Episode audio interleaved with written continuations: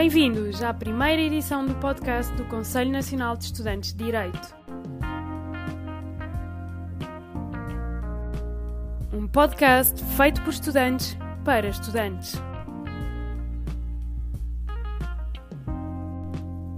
Uma iniciativa com o objetivo de abrir os horizontes dos futuros juristas.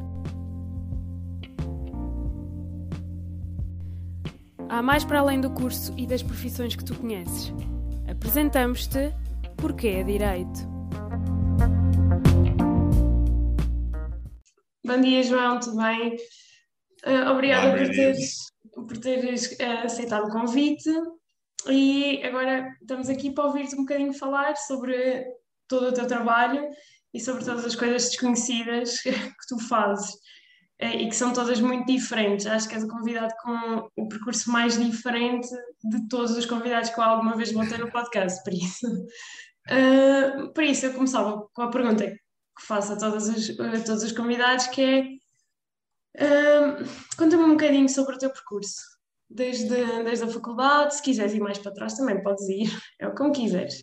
Claro, olha, antes de mais, obrigado pelo convite. Uh, essa introdução acho que coloca algumas expectativas, porque a diferença normalmente entusiasma, espero que esteja, espero que consiga responder ou que pelo menos traga alguma coisa que seja interessante para, que, para quem ouvir. Portanto, olha, eu sou, eu sou cá de Coimbra, nasci, nasci cá em Coimbra e eu vou esquecer para trás, não, não vale a pena falar muito do secundário, acho eu, mas estudei, eh, naturalmente para mim, eh, sabia que ia para Direito e, portanto, acabei por ficar em Coimbra, sendo cá é uma escolha bastante óbvia na altura, Uh, isto eu entrei, como eu te disse, eu tenho aqui o meu CV lá, para não me esquecer das datas, eu entrei na faculdade em 2006, portanto já fui há algum tempo, Uh, e, e pronto, fiz cá o curso, fiz cá o curso, tive sorte de fazer também um ano de Erasmus em Bolonha e sei que é coisas que vos Foi interessam também saber normalmente, são, são conselhos e etc. Erasmus é sem dúvida, uh, estará lá em cima, tive um ano absolutamente brilhante. Uh, confesso que não tanto a nível académico, no sentido da aquisição de conhecimentos teóricos ou, ou jurídicos, mas a nível de muitos outros conhecimentos e, portanto, um, aconselho vivamente. E depois, ora bem, quando acabei o curso, tu interrompe quando quiseres, vai-me fazendo perguntas, porque lá está. Sim, sim, sim, sim. Não, eu, eu, prefiro, eu prefiro que sejas tu a falar Boa. e, e digas tudo o que queres. Ok, ok. Depois, sabes que eu quando fiz o curso, eu, eu felizmente gostei do curso, sinceramente, uh, mas gostei essencialmente de cadeiras de direito público e essencialmente das coisas ligadas a penal. Uh, portanto, também uhum. naturalmente na altura me inscrevi quando acabei, o, quando estava para acabar o curso, candidatei para o mestrado, para o mestrado uh, em penal. também, no, também na UC, tinha um tema que eu queria explorar, dizer, e, eu, enfim, e portanto também foi uma escolha minimamente lógica, sendo que já ao longo do curso eu não me via como advogado, portanto, é normalmente até um bocadinho contraditório, porque a grande maioria das pessoas que fazem direito vêm-se a trabalhar com, o direito, digamos, mais puro, uh, que é na advocacia, né, na sua prática do direito. E eu via-me muito mais um, fora disso. Eu gostava do direito no sentido de pensar questões sobre a legitimidade do poder estatal em tirar-te alguns direitos, em privar-te de liberdade, etc, etc, e todas as questões mais até associadas à filosofia, que ganham bastante peso naquilo que é a dinâmica penal. E, portanto, uh, e como eu gostava da vertente académica das coisas, para mim estava muito presente a possibilidade de dar aulas até e, e de fazer uma carreira com, com, com um foco académico grande. Um, o que é que acontece? Depois a vida vai, a vida vai acontecendo, no fundo. Portanto, eu acho que, ou pelo menos eu, acho que depende muito Uh, cada um tem, tem, a sua forma de abordar as coisas, mas eu, eu, de facto, para o melhor e para o pior, porque tem coisas boas e más, não fiz grandes planos, portanto as coisas foram sucedendo naturalmente. E acontece que no ano em que eu estava a fazer o mestrado, uh, eu também, também fiz uma summer school, fiz uma summer school, neste caso nos Estados Unidos, fui para Harvard, e aí uh, também me percebi de algumas questões ainda mais ligadas à filosofia política, que também tem muitos toques com o direito, portanto havia aí algumas conexões, mas que me deu também uma outra ideia para explorar uh, na vertente das prisões. E por isso, quando acabei o mestrado em Coimbra, depois na altura fui para Nova York, para a ONU, tive de fazer um estágio, uh, um estágio na ONU aí, que foi assim das minhas primeiras experiências profissionais, ou a primeira, aliás, assim mais a sério, uh, e nessa altura candidatei-me para, para Cambridge, onde fui fazer um segundo mestrado, que é um mestrado, é um MPhil, que, que, que chamava-se Pathway PhD, portanto era um mestrado já que pressupunha uh, uma track, ou seja, um, um, caminho para doutoramento, se assim quisesses, e portanto fui explorar essa ideia que eu ganhei nos Estados Unidos, está tudo muito, foi um bocadinho orgânico, que é, fui fazendo uma coisa, uh, na altura fui para os Estados Unidos também porque queria dar uma volta, no fundo, e aprender, mas simultaneamente também me divertir um bocado. E aí tive uma ideia, depois por causa disso fui fazendo outras coisas, etc, etc, etc. Um, e o que é que acontece? Que esta parte é capaz de ser engraçada, porque entre, entre terminar o estágio na ONU, entreguei depois a tese e começar o mestrado em Cambridge, tinha uns 4, 5 meses, já não lembro exatamente, mas imagina que acabei em junho e começava em Cambridge só em outubro, porque era assim. E então tinha imenso tempo e nessa fase, uh, paradoxalmente ou não, achava que eram férias demasiado longas, percebes? Também estar tanto tempo parado, se calhar já era um bocadinho exagerado, tendo em conta o momento da vida em que eu estava, digamos assim. Uhum. E eu pensei, bem, eu nunca quis ser advogado, mas tenho aqui imenso tempo morto, entre aspas, de férias, e já agora podia experimentar qualquer coisa deste género. E liguei a alguns amigos meus, mais uh, com aquela, com uma vertente uh, da advocacia mais mais forte e perguntei-lhes, literalmente, onde é, que, onde é que eu faço um estágio de verão, como é que eu me safo e tal. E, e candidatei-me à Linklaters na altura, porque, e porquê? Bem, primeiro, são, são, são bons, são conhecidos, não é? Também uh, era uma boa sociedade, mas eu sabia que, eles, que o programa de estágios de verão deles era meio em Lisboa, meio em Londres. Portanto, com, com essa minha vertente uh, internacional e gostar de, sair, etc., pareceu-me lógico, consegui ficar Uh, e portanto foi aí a, única, a única experiência de advocacia que eu tenho foi nesse verão que fiz um, que era um mês e meio uh, de, de, experiência de advocacia que curiosamente não, não desgostei, até, até foi ok, uh, mas também não, não foi nada que me cativasse ao ponto de eu achar que só poderia fazer isso no meu futuro.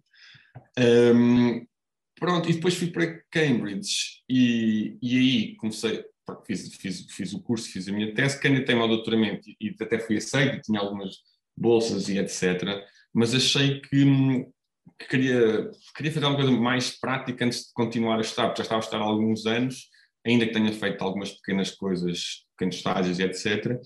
E na altura, desde na fase de, de mestrado, são alturas de candidaturas também, e tive e consegui uma coisa que achei interessantíssima, que é Uh, muitas pessoas que nem, nem sabem disto, que eu não sabia na altura, e já conto a história como é que eu lá cheguei, mas candidatei o ICRC, que é International Committee of the Red Cross, portanto, o Comitê Internacional da Cruz Vermelha, que não é, como eu até pensava de forma um bocadinho ignorante, mas que eram as Cruz Vermelhas, toda a gente conhece a Cruz Vermelha Portuguesa, a Cruz Vermelha, etc., e assumo que são A, médicos, B, voluntários.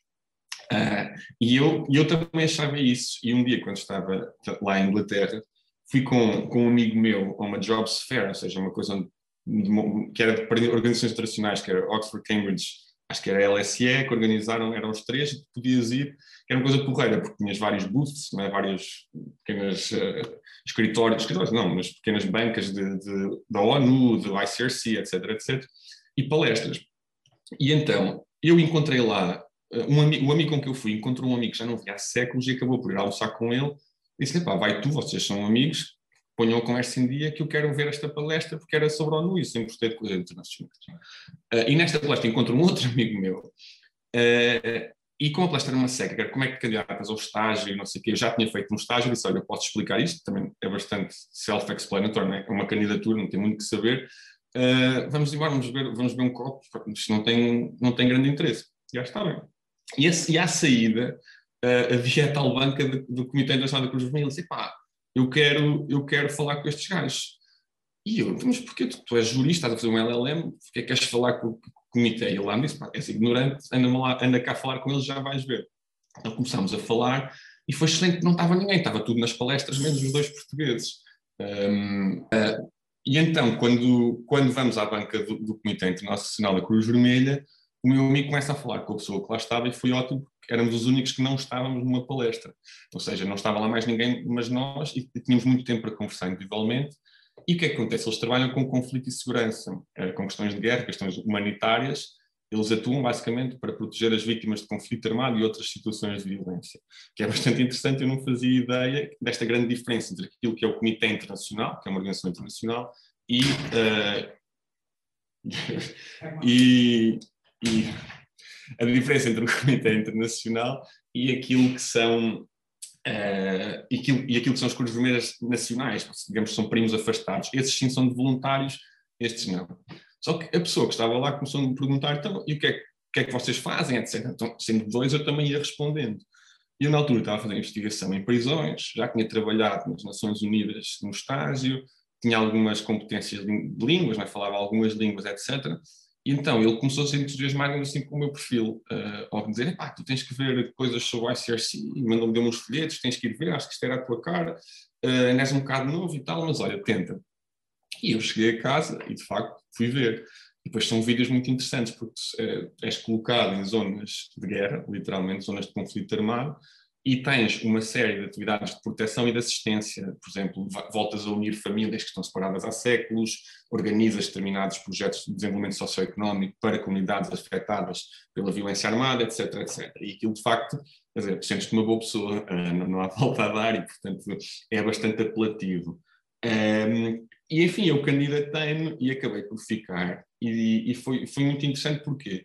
Porque se tu, já na altura comecei a pensar em fazer carreiras mais ligadas uh, à política internacional e coisas, eh, enfim, digamos, internacionais no seu global, mais associadas inicialmente também à vertente da justiça, justiça uh, essencialmente justiça criminal, mas também à violência no seu geral, e acho que a questão da guerra encaixava aí muito bem. E então eu pensei, vou fazer dois ou três anos no terreno uh, com eles, e depois, porque experiências no terreno são muito boas para quem quer fazer este tipo de carreiras, uh, e depois logo se vê, no fundo. E tinha a sorte, eles também pagam excepcionalmente bem, para ser, para ser completamente honesto.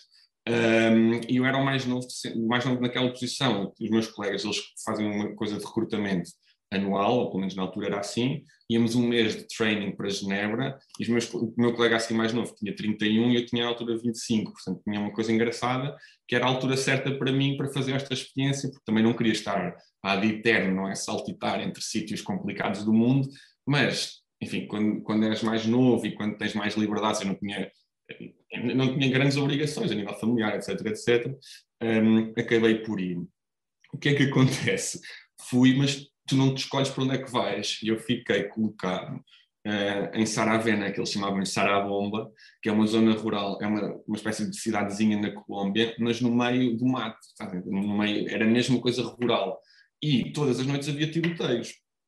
E agora imagina, e aquilo era um, um escritório do ICRC muito pequeno, então era eu e a minha chefe direta e depois 10 ou 15 staff local uh, que faziam suporte administrativo e etc. Só que como nós cobrimos uma zona enorme do território da Colômbia, uh, todas as semanas ou estava ela no terreno numa dessas zonas, ou ia eu, e quando eu digo no terreno é aquele jeep branco, no meio de terra batida, a dormir em sítios que eu prefiro não explicar, que esta é a parte menos romântica da situação, uh, epá, era perigoso, e era relativamente perigoso. Uh, minas, tiros.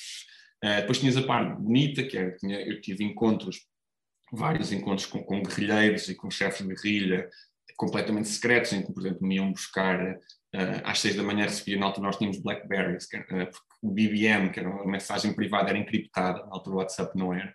Então o chefe de guerrilha dizia, vem ter, por exemplo, às sete da manhã, aqui, e pergunta pelo pescador, por exemplo. Isso aconteceu, então ligava ao meu, ao meu oficial de terreno, vinha-me buscar, porque ele é que conhecia a zona, Uh, e então íamos e chegava lá um sítio, era uma cabana no rio, por exemplo, no, no, rio que fazia fronteira com a Venezuela. Eu cheguei, perguntei pelo pescador, revistam tiram tudo, tiram-te o telefone, tiram-te o cartão SIM do telefone, a bateria, que é para não poder ser uh, tracked, não é? para não saber onde é que estás. Metem-te num barco e depois andei no meio de um barco, o sol, o sol a nascer, é? daqueles rios uh, meio enlameados, assim, meio castanho, e depois chega um sítio, uma ilha no meio do rio, manda uma corda, eu subo e tens lá os guerrilheiros todos e agora dizes, olha, continua a andar em frente até te mandarem parar, sentas-te e começas a falar com eles dos temas que tinhas que falar.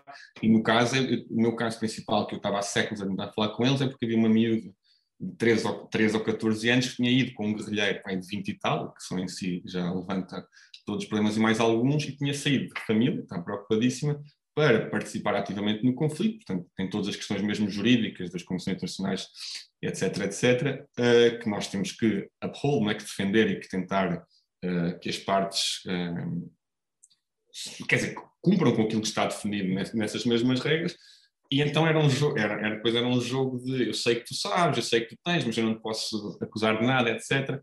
E felizmente depois a rapariga apareceu, apesar de eles nunca terem admitido que tinham a rapariga. Este tipo de situações era aquilo que eu fazia lá. O que é interessante, mas também foi muito pesado. E, portanto, passado algum tempo eu, eu vim-me embora porque não conseguia estar. Acho que era muito novo e uma primeira experiência de terreno, num ambiente muito sozinho, com muita responsabilidade, foi complicado e eu achei que queria uh, ancorar um bocadinho outra vez na Europa, à volta de, das pessoas, dos meus amigos, da família, etc.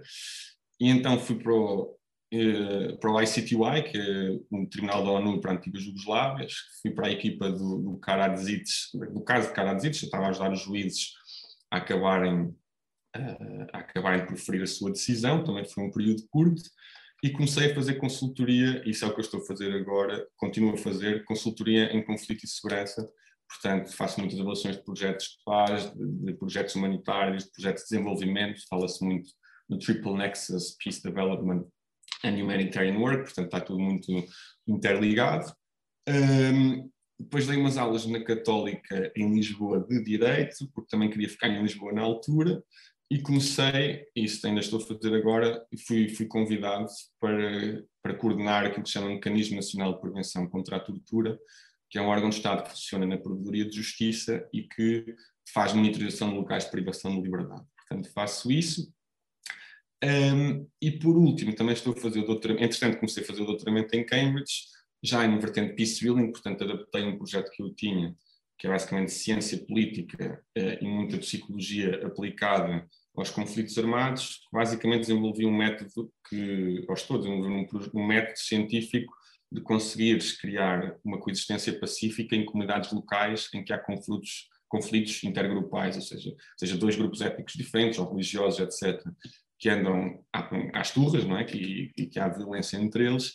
Eu estou a tentar criar uma forma de, através da ciência, digamos assim, ter uma série de exercícios que conseguem, de forma mais uh, consistente e regular, contribuir para a paz. Então estou a trabalhar com, com a Search for Common Ground, que é a maior ONG, ONG de Peace Building do mundo. Uh, vou implementar este programa no Burkina Faso, é um programa grande que vai começar daqui a uns tempos.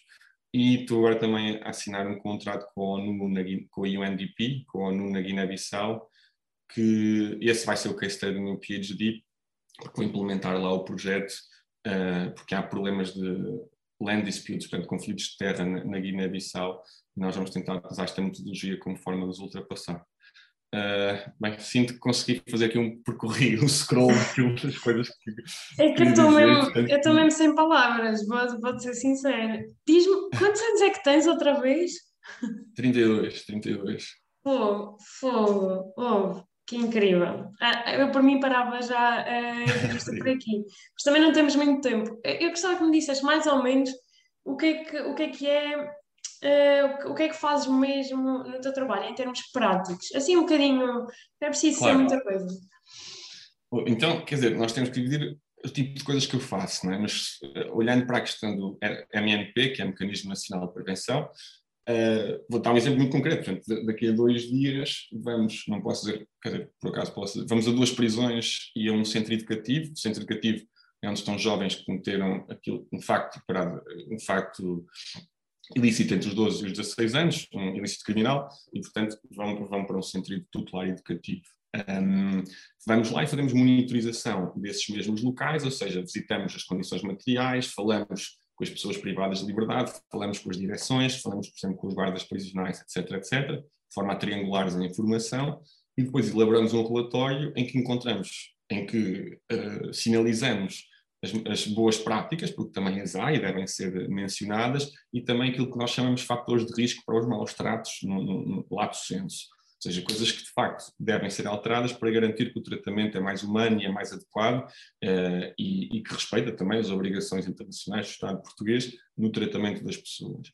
Um caso que esteve muito na, na baila pelos piores motivos e que nós sinalizámos e trabalhámos muito nele foi o caso da morte do cidadão ucraniano no aeroporto de Lisboa, talvez tenhas visto nas notícias, nós também visitávamos, é o sítio que eu, que eu mais visitei uh, nesta posição, uh, porque tinha de facto muitos, sinalizávamos constantemente inúmeros fatores de risco para a ocorrência de maus tratos, não quer dizer que fosse ao nível daquilo que aconteceu, uh, e também não vou pronunciar, obviamente, sobre o caso, mas e depois fazemos relatórios, primeiro da visita individual para a entidade responsável pelo espaço que nós visitamos e anualmente, e vai sair agora, fazemos, publicamos, entregamos à Assembleia da República o nosso relatório anual, que fica relatório público, que é uh, também defendido oralmente com, na Comissão uh, de Assuntos Constitucionais, Direitos, Liberdades e Garantias, e onde fazemos a súmula, uma análise muito geral das tipologias uh, de locais de detenção que nós visitamos. Portanto, isso é, é o core, é a base do meu trabalho.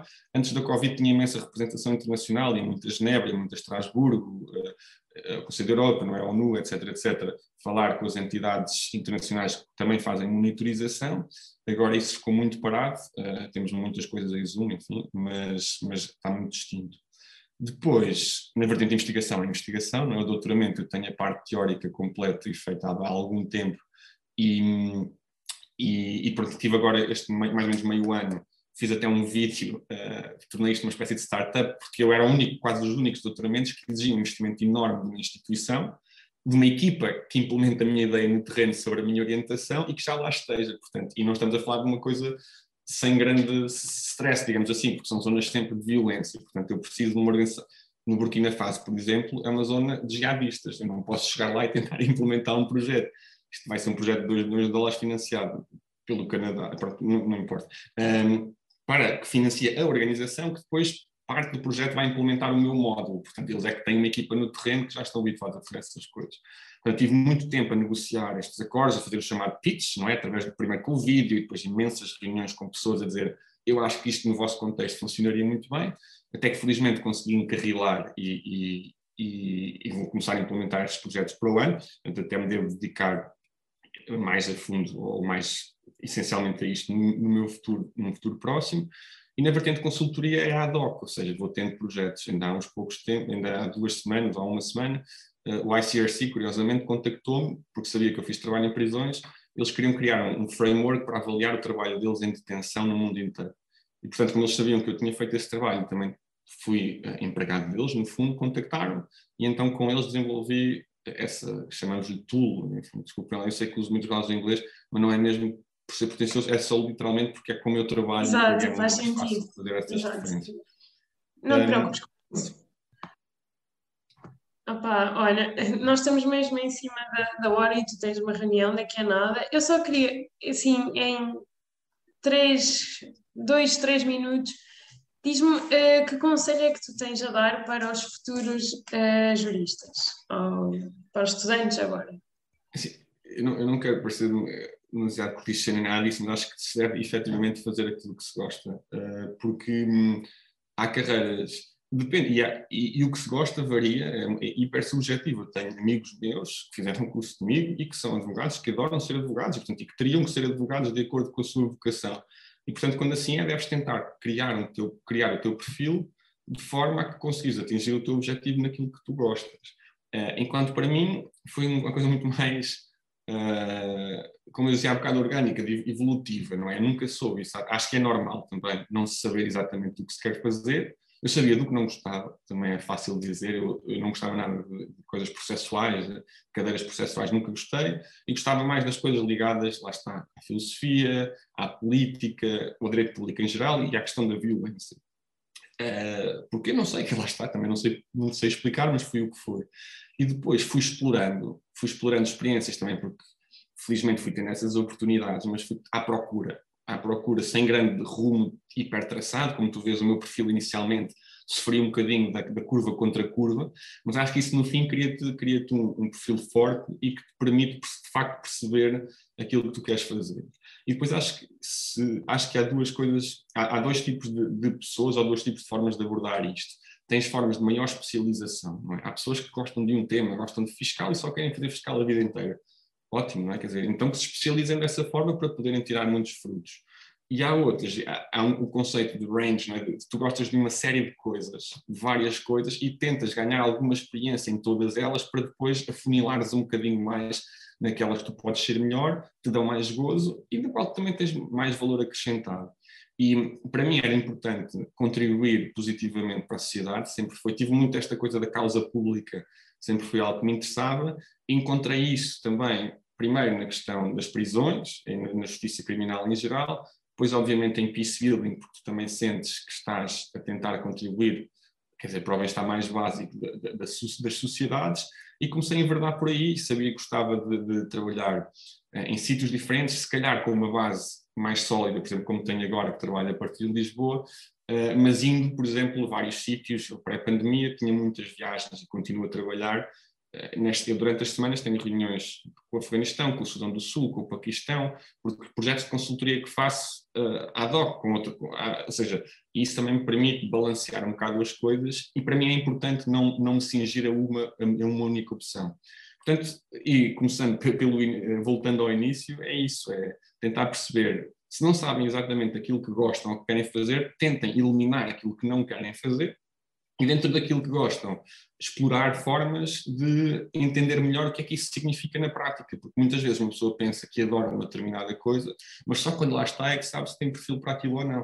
Uh, e o meu próprio exemplo é bom, o ICRC foi uma experiência excelente hoje em dia, mas enquanto eu lá estive foi bastante complicado em vários momentos, e eu só ia saber estando lá, se eu tinha ou não, tinha colegas meus que eu depois fui conhecendo, que tinham uma vocação brutal para aquele tipo de trabalho, e que para eles aquilo era a vida deles. E eu nunca tive a concepção de, eh, de ter no trabalho a minha vida inteira. E aquilo implicava um bocadinho isso. E, portanto, para mim não, não clicava. Eu precisava de uma coisa, se calhar com alguma vertente mais de pensamento, mais. mais uh, não quero dizer intelectual, mas de facto é, quer dizer, uh, pensar os problemas em vez de ser mais atuação. E ali era uma coisa muito mais de atuação e, portanto, não encaixávamos muito bem, fora as questões da insegurança, etc, etc. Mas lá está, eu só pude saber isso depois de o experimentar e depois de perceber como é que eu posso conciliar as coisas? E isso deu-me imenso, porque deu-me uma experiência de terreno importantíssima, ajudou-me a encontrar coisas que eu fiz a seguir e fez-me entender que eu de facto tinha que conciliar o que quer que eu fizesse com a vertente da investigação. Portanto, aí quando voltei, passado um ano mais ou menos comecei efetivamente o doutoramento em paralelo ao resto que fui fazendo. Uh, e portanto, lá está, uh, não, às vezes uma pessoa, especialmente nos anos, nos anos seguintes a terminar o curso, tem muita pressa, não é? De encontrar logo aquilo que quer fazer e fica muito frustrado porque, porque às vezes não se consegue. Um, o primeiro emprego não é um emprego de sonho, ao passado um ano aquilo de facto custa um bocado, eu não gosto mesmo disto, será que é isto que eu quero, etc, etc. Eu acho que isso é absolutamente o normal e, portanto, é nessas fases tentar entender isto como um percurso, como algo progressivo e não como, como algo fixo, não é? As coisas, as coisas vão acontecendo e é um bocadinho essa paciência mas uh, há uma frase, há uma frase que é de Sarmar que diz não, não tínhamos pressa, mas não percamos tempo. Acho que é exatamente isto. Uh, e pronto, acho que se calhar ficamos por aqui. Olha, eu acho que nunca falei tão pouco num, num, num episódio. Porque foi... Não sei se isso não é mau. Desculpa. Não, não, juro-te, eu estou mesmo fogo, não tenho mesmo palavras. Uh, o teu percurso é incrível.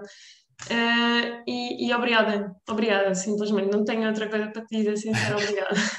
Olha, obrigado eu. E se quiseres, tu e alguém que esteja a ouvir, que tiver interesse, por exemplo, nas áreas nas quais eu trabalhei, uh, à vontade para me contactarem. Eu também eu sou, sou hiper informal, que acho que é uma coisa, a meu ver, boa. É verdade, é verdade. Falo, falo, quer dizer, contacto, não tenho problema nenhum em conversar sobre este tipo de temas de uma forma. Uh, normal, quer dizer, como se fôssemos colegas, amigos, seja o que for. E, portanto, tenho que estar à vontade para, se me quiserem escrever, assim que, assim que conseguir também, também respondo. E, portanto, se, se tu quiseres, eu, portanto, tu tens os meus contactos, mas se alguém te perguntar, uh, está à vontade para partilhar e, e, teria todo o gosto em, em conversar com quem fosse também. Foi. Obrigada, obrigada mesmo. Adeus, até logo. Tchau, tchau.